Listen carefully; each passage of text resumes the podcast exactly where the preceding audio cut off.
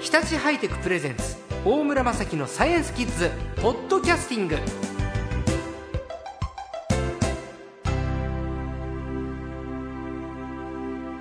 今週のサイエンスコーチャー略して最高は2度目のご登場でいらっしゃいますえ日本薬科大学教授の船山真嗣先生ですよろしくお願いしますこんにちは。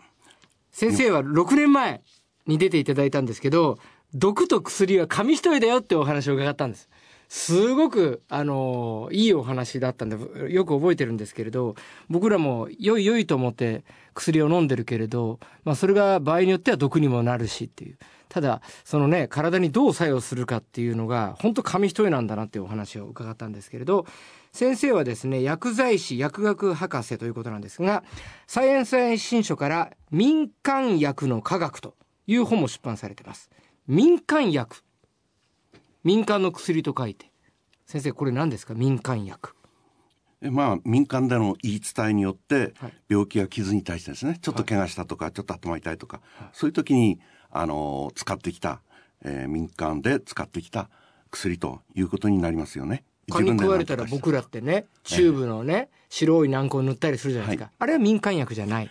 あの、もう今はそういうた大変いい薬がいろいろ出回ってますからね。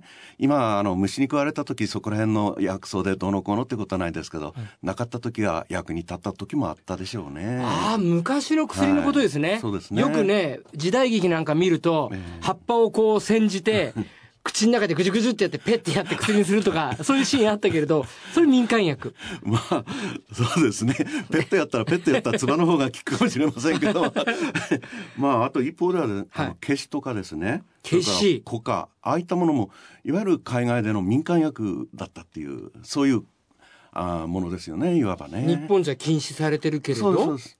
あの、今でもですね、あの、コカは使われてるところもあるんですよ。はい。あの、南米のボリビアなんかでは、はいあの、えー鉱山ですよね、はいそれで鉱山病によく効くんだそうなんです。あの、コカっていうのはね、コカの葉っぱみんなですねコカインっていう、はいはいね。それでもやっちゃダメなの、日本でははい法律で。はいだけど、南アメリカ大陸のボリビアという標高の高いところでは、はいそれを薬として、そうです。いわば民間薬ですよね。おお、高山病に効はくいということなんですか。あれも今まで問題はなかったんですけども、あの、コカの葉っぱからコカインっていうはいアルカロイド成分を純粋に取り出して大量に服用することによって、今みたいな問題が非常に大きくなってきたんですはねあはあはあ。それまではどうってことはなかったと思います。いわゆるその自然界に存在するココの葉っぱを薬としてやっとく分には、体にはそんなに悪いことなかったんだけれそうど、抽出してええ、濃く、濃くしては、い大量に取り込むからは、いいけない風になっちゃうと。ははい。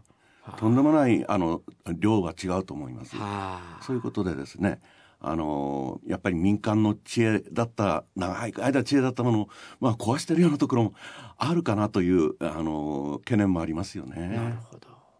なんか今のイメージだと、え僕らで言うと、漢方薬ーはい。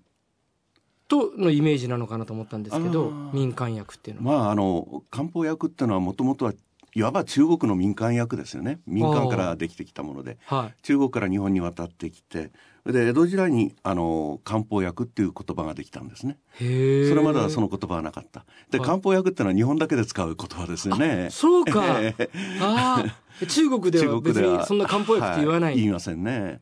まあ、草の薬と書いて草薬とかですへね。ーあの日本語流に発音すると。そんなふうに言います。で中国から伝わったものは漢方薬として、はい今市場に出回ってますけれど、民間薬っていうのはええ市場には出てないですか、えーあの、出てます。で例えば。あの、源の証拠とかですね。センブリとか、あードクダミとか、そういったものは今でも、あの、それぞれ、あの、出てますね。で、単味で使うんです。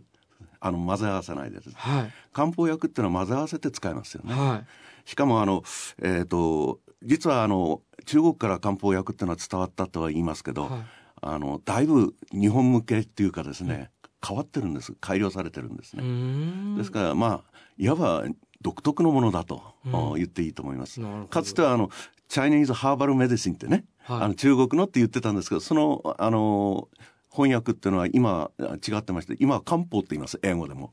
へえ。そのぐらい変わってますね。そうなんですか、じゃあその中国の薬漢方っていうふうに英語でも言われるから、はい日本人が結構それをね、ええ頼るようになって、ええじゃあアメリカとか、ええヨーロッパでも漢方って形でそうですね中国の薬は流通してるってことというかあの日本であの作られた配合の、はいうんあのえーを作られたものは漢方とあいうなるほどそっか、ですね中国からそのノウハウは伝来したけれど、はい日本の製薬会社が漢方っていう形で世界に発信してるってことですか、まあそういうことですね。へでその漢方っていうのを作り出したのは、ーはい、日本の江戸時代の人たちですね。あそうなんですか、あのもうずーっといろんなことをあの、えー研鑽してあの、えー調べながら作り出したということで、あ江戸時代はいにそういうもともとそののはい、漢方の生まれる民間薬の原点みたいなものもあったと。そうですね。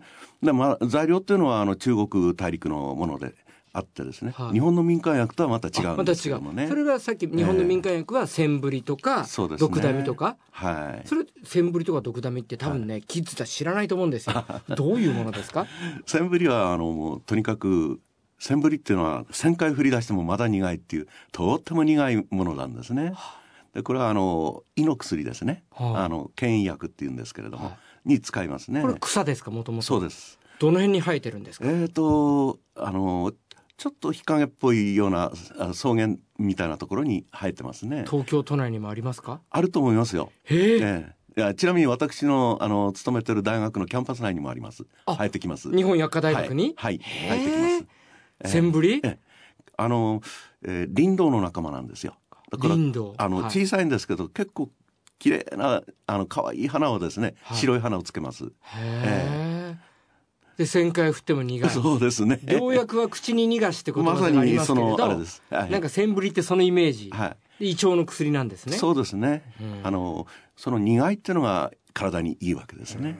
だからセンブリをオブラートで包んで飲んじゃいけませ んね。うんそういうようなるなものです。そういうことですか そういうことですえでもさ体の中に入ったらオブラート溶けてね効果同じかと思ったんですけどいやい苦いことを味わわなければセンブリの意味がないってこそとういですうかことですね。 にオブラートダ メダメですね。えー先生笑いながらおっしゃってるけど相当い多分センブリを飲む人って、は直に飲まないでオブラート飲んでる人も多いそとう思でいすますよか。ああ、ダメまああの気持ちの気も気もそういう気持ちをあの壊してしまったらごめんなさい。はいでもその苦いっていうあの味がいいんですよね。なるほどそういった薬ってのはあるんですよ。薬って気持ちの部分もやっぱり作も用すちるしろんそうです。はい、これを飲んだから治るんだっていう苦いから治るんだとかそうですね。そういうのもあるってこと苦いから治るっていうこととそれから飲んだから治ると思ってる人にとっては別にオブラードでくるんでも構わないと思いますがなるほどおまじない的なお話もなってきましたけど、 まあちょっとあの人間ってはい考えちゃう動物ですからね、ーんですから非常にあの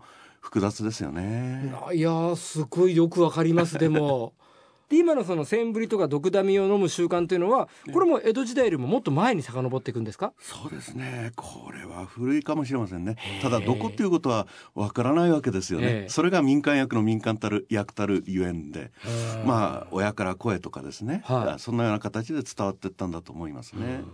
ああやっと今入り口に入ったところですね ああでも薬の世界ちょっと奥深いのでまた来週詳しく伺いたいと思いますもう時間ですもんねはい今週の最高は日本薬科大学教授の船山真嗣先生でしたありがとうございました失礼いたしました